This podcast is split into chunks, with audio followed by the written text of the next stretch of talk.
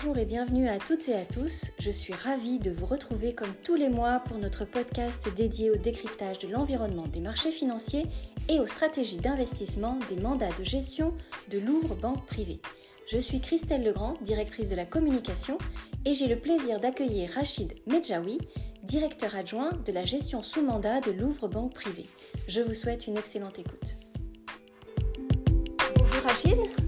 Bonjour Christelle. Nous nous retrouvons aujourd'hui 8 septembre, jour d'ouverture de la Coupe du Monde de rugby, mais surtout pour notre nouvel épisode sur le décryptage des marchés financiers et les stratégies d'investissement des mandats de gestion de Louvre Banque Privée.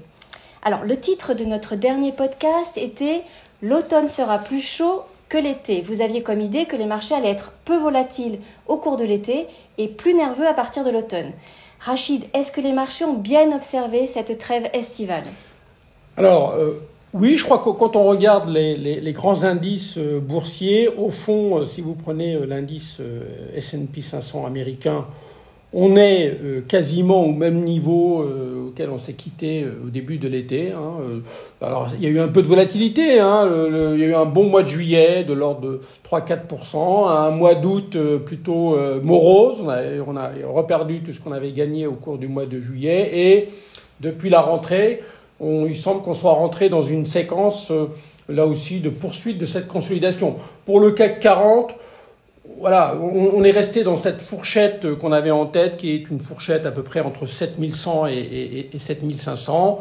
On est en légère baisse par, rapport au début de l'été, à peine 2%. De, donc on est quasiment. En revanche, il y a quand même eu trois tendances qui méritent d'être soulignées. La première, c'est que on a une accentuation, en revanche, de la nervosité et, des tensions sur les marchés obligataires, les rendements des emprunts d'État sont repartis sensiblement à la hausse, en revenant quasiment sur leur plus haut de l'année et occasionnant ainsi des reculs de cours significatifs. Le, taux de, l'emprunt d'État américain à 10 ans, le fameux T-bond, est repassé au-dessus des 4% pour se situer autour des 4,30% et le, notre bon euh, taux de l'OAT, l'obligation euh, de la République française, est repassé au-dessus des 3% pour se stabiliser autour de 3,15%.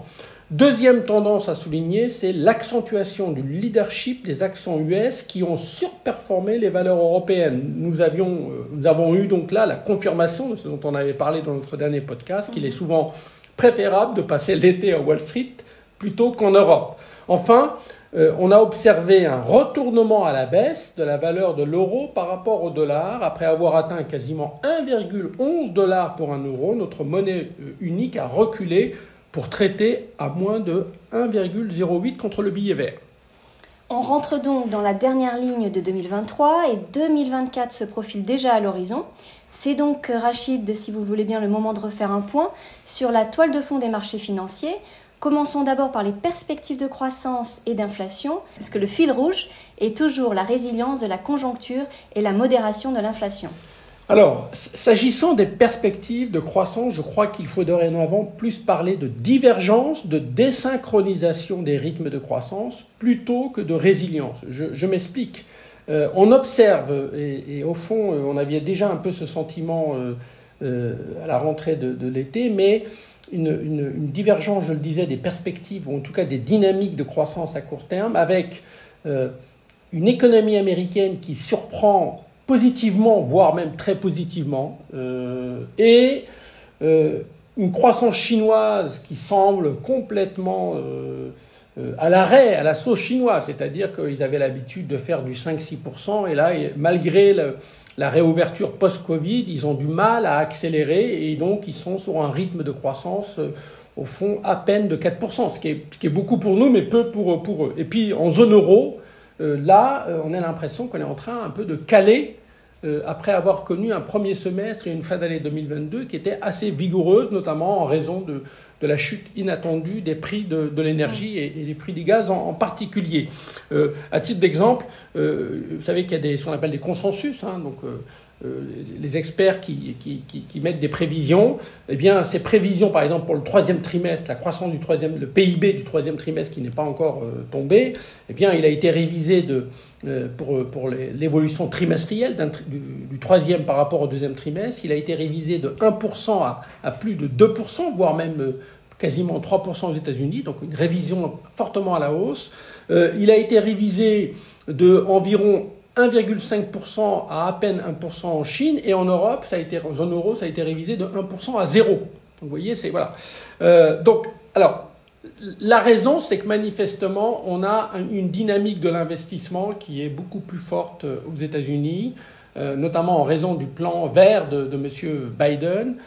et en Europe, on a l'impression que, eh bien, on est rattrapé par le choc de pouvoir d'achat et on a effectivement là aussi des soutiens budgétaires, mais manifestement euh, l'investissement est euh, moins, euh, moins dynamique. Et en particulier, ce qui, est assez remarquable aux États-Unis, c'est le fait qu'on on observe bien de la relocalisation, c'est-à-dire une augmentation des, des, des constructions ou de nouvelles usines. On le voit notamment dans la construction. La construction immobilière va pas bien aux États-Unis comme partout sauf pour la construction, euh, je dirais, d'usines ou, de plateformes, ce qui montre bien qu'il y a un mouvement et que le, plan Biden semble vouloir euh, fonctionner. Alors s'agissant de, l'inflation, euh, là, il est toujours raisonnable de penser que la, modération, la décrue, je rappelle qu'on est passé de quasiment 9% à à peine 3% d'inflation aux États-Unis, donc on a bien une décrue, on est passé de quasiment 10% à environ 5% en Europe. Donc on a divisé euh, les rythmes d'inflation par deux, par, voire par, trois. Cette décrue devrait se poursuivre logiquement, et en particulier sur les mois de septembre et d'octobre, parce qu'il euh, va y avoir une comparaison des effets de base par rapport à 2022 qui vont être assez avantageuses. En revanche, cette décrue a été beaucoup plus limitée euh, sur l'inflation, euh, ce qu'on appelle l'inflation sous-jacente, l'inflation un peu structurelle, le core inflation, celle qui est suivie par les banques, les banques centrales. Euh, là, il y a eu peu de progrès puisque nous sommes toujours proches des points hauts de 2022. Vous voyez, nous sommes toujours à plus de à plus 5,5% en Europe, donc pas très loin des points hauts. Et euh, on est, alors aux États-Unis, il y a un peu de, d'accalmie puisqu'on est passé de 6,6 à, à 4,7, mais vous voyez qu'on reste quand même sur des niveaux bien, élevés, bien au-dessus des, des, cibles de 2%. Euh, ça, là aussi, il devrait, les progrès vont continuer, mais là aussi, comme pour la croissance, il semble qu'il y ait plus de potentiel de désinflation, de ralentissement aux États-Unis, parce que dans, dans, dans les 4,7% d'inflation aux États-Unis, vous avez un gros effet des loyers qui devrait se tarir. Alors qu'en Europe, on a du mal à voir d'où pourraient venir les progrès. Il y en aura, mais peut-être pas suffisamment. Et donc le risque, c'est que finalement ce processus de ralentissement de l'inflation, euh, ça soit, vous voyez, plus un, comment dire, si je peux me permettre, un, phénomène de, euh, de marathon euh, plutôt qu'un sprint. Dit autrement, c'est facile de passer de 8 ou 9% à 4%.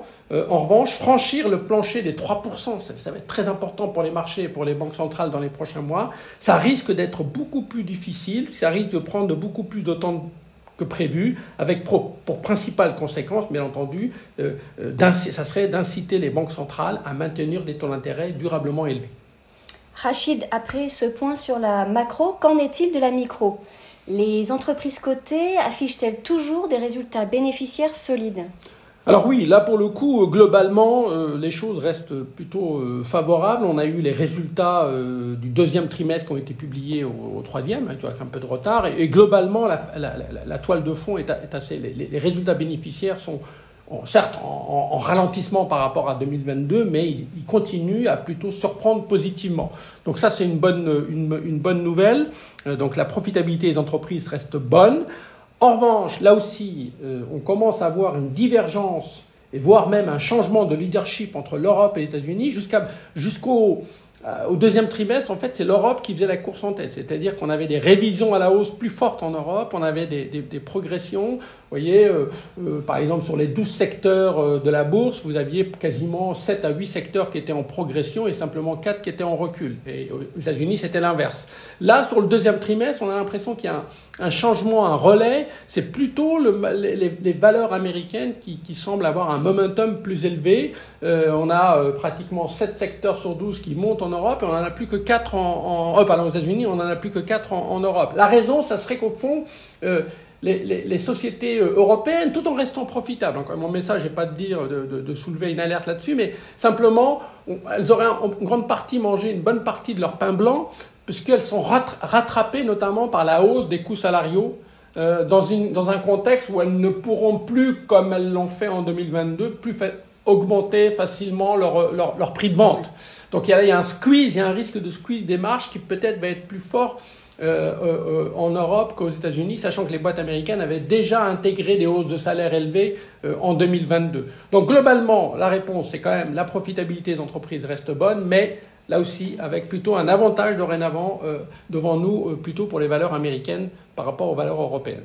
Alors, dernière question, Rachid. Dans cet environnement, comment positionnez-vous les portefeuilles des mandats de gestion de Louvre Banque Privée pour aborder cette dernière ligne droite de 2023 Alors, je, euh, conformément à ce qu'on avait dit d'ailleurs avant l'été, euh, l'automne risque d'être plus chaud que, l'été. Je pense que euh, les marchés sont rentrés dans une phase de consolidation là depuis, depuis le mois d'août. Ça continue en ce début de septembre parce que là, justement les tensions obligataires commencent à, à, faire peur à certains investisseurs.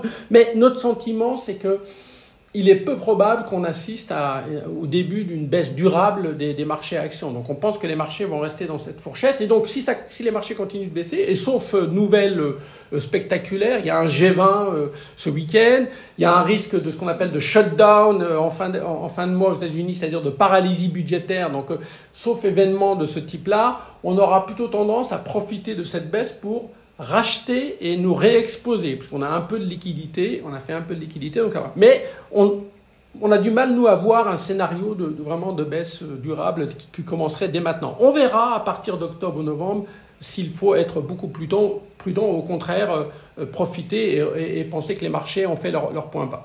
En revanche, euh, nous préférons donc utiliser le levier géographique euh, en accentuant, en accentuant pardon, notre surpondération sur les valeurs américaines par rapport aux titres européens. Je ne reviens pas sur les raisons, je crois que vous l'avez bien compris, euh, à la fois macro, micro, inflation. Euh, il nous semble que les perspectives à aujourd'hui semblent être meilleures aux États-Unis qu'en Europe. Nous avons également quasiment soldé nos positions de couverture sur le dollar, donc nous pensons que il y a une fenêtre où le dollar risque plutôt de monter contre, contre l'euro. Donc on avait couvert le risque de baisse du dollar depuis le début de l'année. On a eu raison on préfère euh, quasiment enlever cette couverture. Et enfin, pour terminer, malgré les tensions obligataires qui donnent envie de réinvestir sur les obligations, ben, nous préférons garder quand même une exposition, une sensibilité, comme disent les spécialistes obligataires, en deçà des jauges normales. Merci Rachid pour cette analyse instructive des actualités économiques. Nous vous donnons rendez-vous le mois prochain pour un nouveau numéro. Au revoir Rachid. Au revoir Christelle et bonne chance à l'équipe de France. Et voilà, au revoir à tous et vive les Bleus.